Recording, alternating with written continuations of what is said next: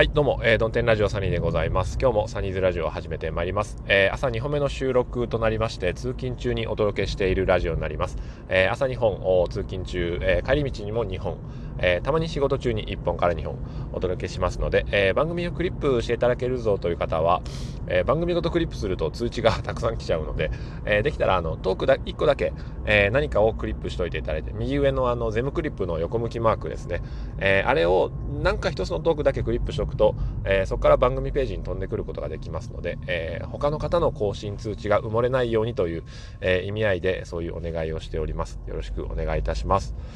はい。ということで、え今回はプロ意識のお話なんですけども、まあ、誰しもその何かのプロフェッショナルであると思うんですよね。で僕は、えー、不動産会社の管理のところにいるので、えー、管理のプロでなくてはならないと。ならないことはないんだけどもそこにいる以上、えー、お客さんから見ると、えそれプロですよね。その専門の人ですよねっていう風に見えるんだよと。そういうつもりで、えお客さんもあるいは、えマンションアパートの家主さんも接してくる接してまあ来るんだよっていう話だと思うんですよね。うん、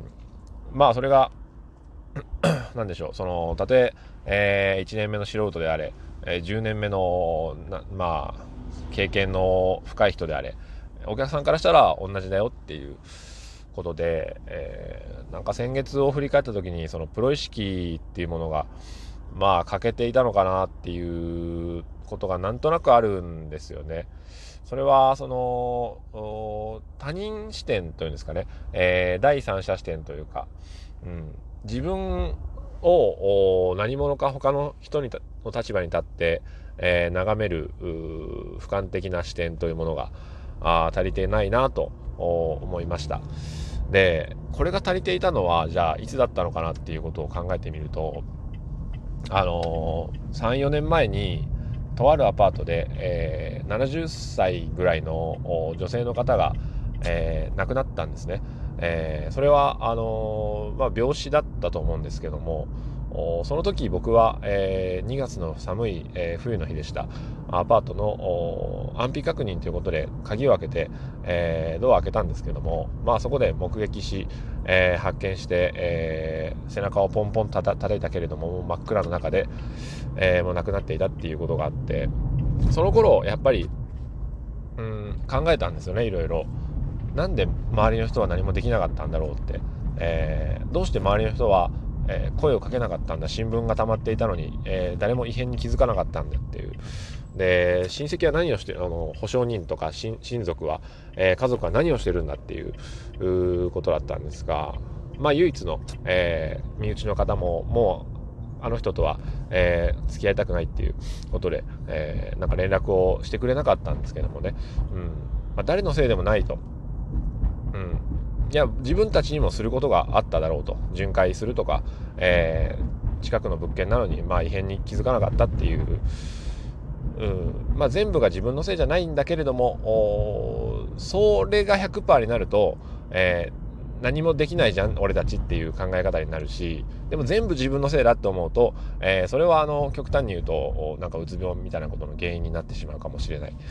ので、え、常にその私たちには役割があるぞと、うん、今目の前の人にとってどんな、えー、人間になるかっていうのがその瞬間瞬間変わってると思うんですよね。そう思った方がいいなと思うと、えー、いつも変わらぬ自分でいるっていうのはもちろん、えー、素敵ですけれども例えばね、えー、コンビニの店員さんやったことある方はわかると思うんですがコンビニの店員さんにとって、えー、いいお客さんっていうのはあ必ずしもそれがえー、いい仕事人とか、えー、いい職人さんがいいお客さんなわけじゃないんですよ。あの、ものすごく、まあ、細かいこと言うと、コンビニの店員さんにとっていいお客さんっていうのは、あまあ、せかせかしてなくって、えー、急いでいても愛想がいいとか、えー、小銭を投げないとか、あの、一言喋ってくれるとか、目を合わせてくれるとか、あまあ、文句たらたら言わないとか、えー、まあ、そういう、あの、一般常識的な方がいいお客さんなんですよ。えー、無言でイライラして、えー、歩き出しながら、あの後ろ手で小銭を受け取るような人はいいお客さんじゃないと、え、心理的には思ってしまうんですけれどもね。うん。だから、え、必ずしも仕事ができる人が、え、コンビニに行った時にいいお客さんとは限らない。うん、でもその人は仕事場ではものすごくいい上司でありいい同僚でありいい部下であり、えー、いい代表取締役なのであるかもしれないわけですけですけれどもっていうことですよねだから、えー、その場その場で私たちの役割っていうのはあ自分がどうありたいかっていうことはもちろん大事なんだけれども今相手にとって私はどんな、えー、存在であるといいかっていうことを考えるとちょっと世界が優しくなるんじゃないかなったなったなと。思います。ということで、えー、プロ意識って何だろうっていう話なんですけどももうすぐ職場についてしまうので、えー、プロ意識っていうのはもうその人その人に合わせることができるというか、えー、仕事上の根幹、あの核となるものは、えー、揺らいではいけないんですけれども、まあ、その変えてはいけないところは変えない。ただ、あそのルールであるとか会社のまあ、基準的なものは変えずに、えー、お客さんに対してその対応するプロセスを、えー、変えるとかあ連絡する頻度を変えるとかあ物の言い方を変えるとか言い回しを変えるとかああるいは選定する業者を変えるとかあいうことですよね。だから、えー、今月、えー、令和元年じゃない、えー、管理元年のプロ意識月は、まあ、あれですね、えー、その、何ですか、うん、プロ意識を持って、えー、やりたいなと思うんですが、そのプロ意識っていうのは、まあ、あ人によってですね、芯を変えずに対応を変えるっていうんですか、あなんかいい言葉がないかなと思うんですけども、うん。核となる部分は変わらないけれども、周りは変わってるっていう、周りというか、えー、対応の仕方ですか。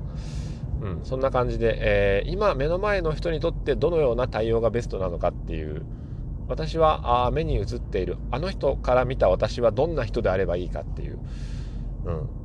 今目の前のこの人から見た私は、えー、どんな風にまあ、振る舞えばいいのかなっていうことを相手の立場から本当に自分の姿を見るように、えー、想像しながら仕事をしていけたらなと思います。ということで、えー、朝2本目終了となりますが、あ今月も良い